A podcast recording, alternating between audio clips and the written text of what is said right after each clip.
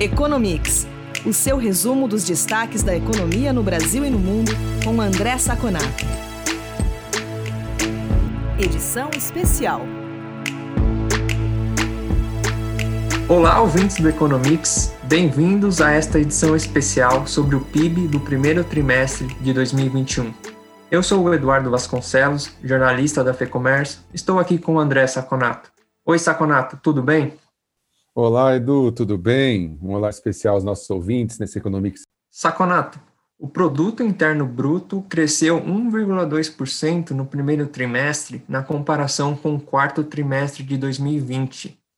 Olhando para o mesmo período do ano passado, a alta foi de 1%. Saconato, pensando no cenário que a gente tinha entre janeiro e março, qual é a sua avaliação sobre o resultado do PIB? Ficou dentro do esperado, abaixo ou foi acima das expectativas? Olha, Edu, eu acho que nós tivemos duas melhoras das expectativas.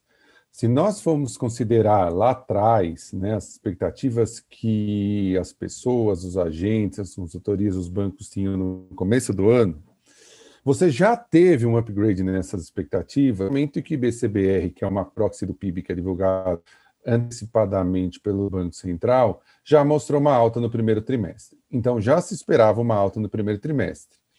Mas essa alta teve uma nova melhoria. Por quê? Porque se esperava que fosse um pouco abaixo de um esse crescimento trimestre. E ele veio um pouco acima de um.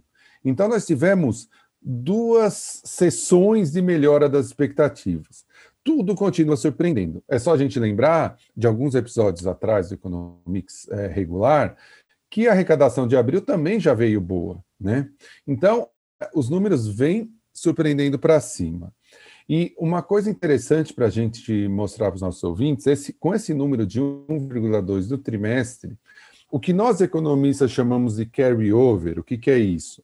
Quer dizer, se a partir de agora no segundo trimestre eu tiver crescimento em relação ao primeiro de zero, no terceiro em relação ao segundo de zero. E no quarto em relação ao terceiro de 0%, se eu mantiver essa média, eu já tenho um crescimento contratado de 4,9% do PIB, o que é um número espetacular. Isso acontece, obviamente, porque a média de 2020 foi muito baixa. Se a média de 2021 continuar nesse nível mais alto do que o final de 2020, nós vamos ter aí, no, desculpa, do que no início de 2020, nós já temos uma média 4,9% maior. Então, todas as expectativas foram superadas, e não só uma, mas duas vezes. Saconato, Vamos falar um pouco sobre os componentes do PIB? De acordo com a metodologia do IBGE, a economia é dividida em três grandes setores. Então, pelo lado da oferta, a agropecuária cresceu 5,7%, a indústria 0,7% e os serviços 0,4%. A gente também tem os componentes do lado da demanda, e aqui, o consumo das famílias caiu 0,1% e o consumo do governo 0,8%. Também tem a formação bruta de capital fixo, que é uma variável que indica os investimentos no setor produtivo. Este item cresceu 4,6%. Então, eu queria ouvir a sua análise sobre os números desses componentes do PIB. Olha, Edu, nós temos aqui Primeiro, em relação ao lado da oferta, claramente uma influência externa. Né? A agropecuária crescendo 5,7% significa principalmente que os preços agrícolas, as commodities, subiram muito fortemente, tanto agrários como da pecuária. Então, é, isso puxou o setor agrícola, agropecuário, para cima fortemente. Então, tem um forte componente externo. Indústria e serviços cresceram praticamente zero na margem sazonal. Indústria um pouquinho mais, 0,7, já vinha muito deprimido. A mesma coisa com serviços. Ou seja, esses ainda têm muito potencial para crescer. Pelo lado da demanda, aí vem uma coisa interessante. Quer dizer, o PIB cresceu mesmo com o consumo das famílias praticamente estável e com o consumo do governo caindo fortemente. Ele, ele subiu pela formação bruta de capital fixo, que é basicamente investimento, muito puxado pelo setor imobiliário. A, gente, a, a, a probabilidade maior é que essa composição, ao longo do ano, vai mudando um pouquinho. Né? A pecuária deve continuar puxando para cima, mas não tão fortemente indústria e serviços devem ter recuperação aí com a vacinação.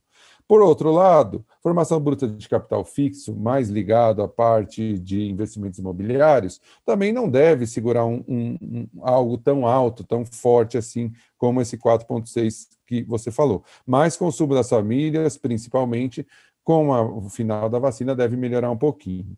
Então, eu acho que é, nós vamos ter variação dessa composição ao longo do ano, mas não tem nada aqui que a gente olhe e fale, poxa, isso aqui vai despencar ou vai puxar o PIB para baixo nos próximos trimestres.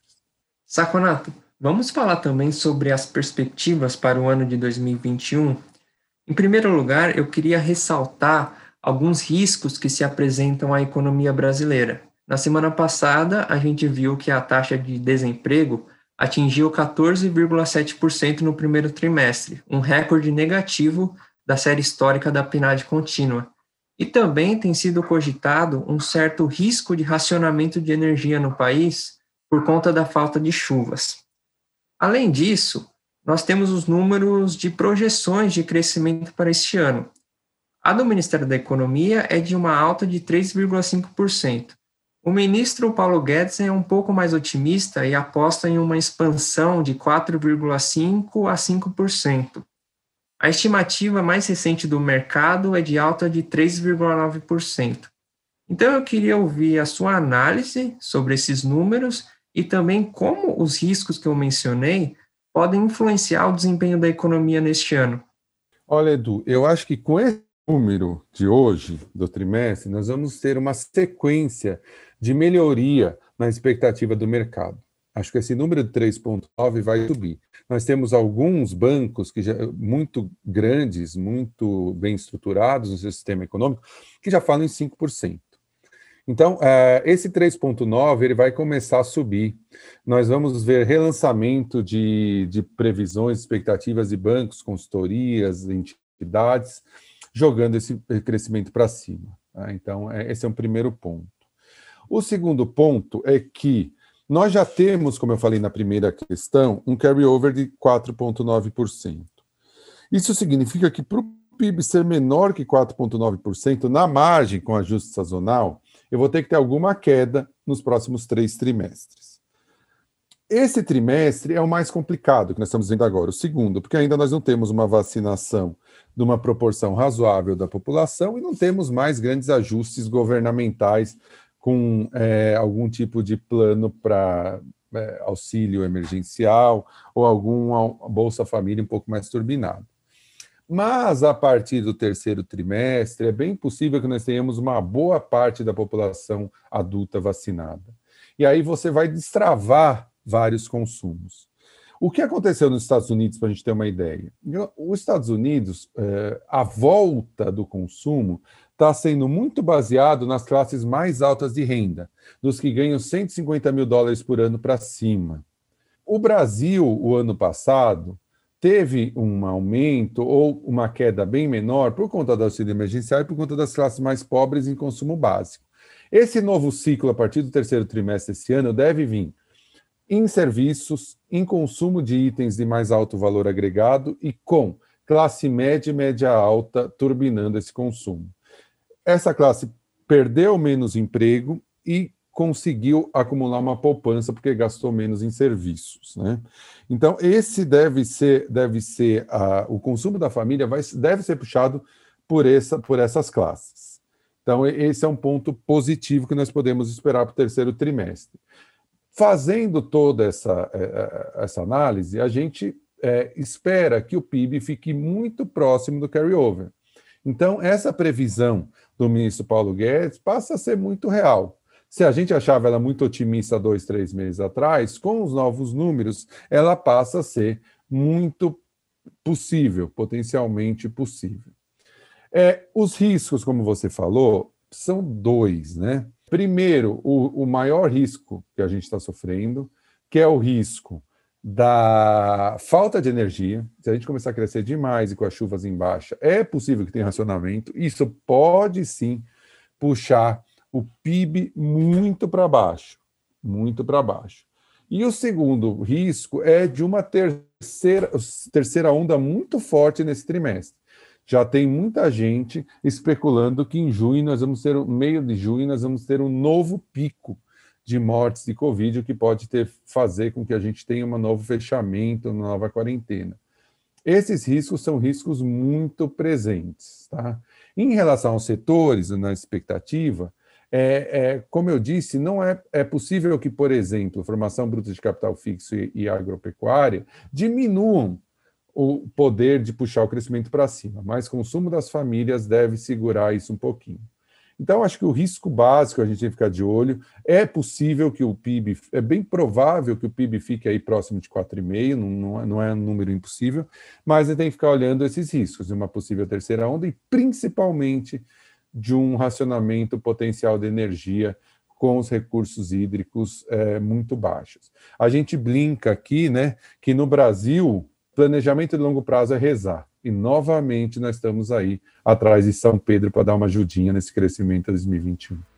Saconato, obrigado. É isso por esta edição especial do Economics e a gente volta a se falar na próxima edição regular do podcast. Muito obrigado, Edu, pela conversa. Obrigado aos ouvintes que estiveram conosco até agora e nos vemos na próxima edição regular.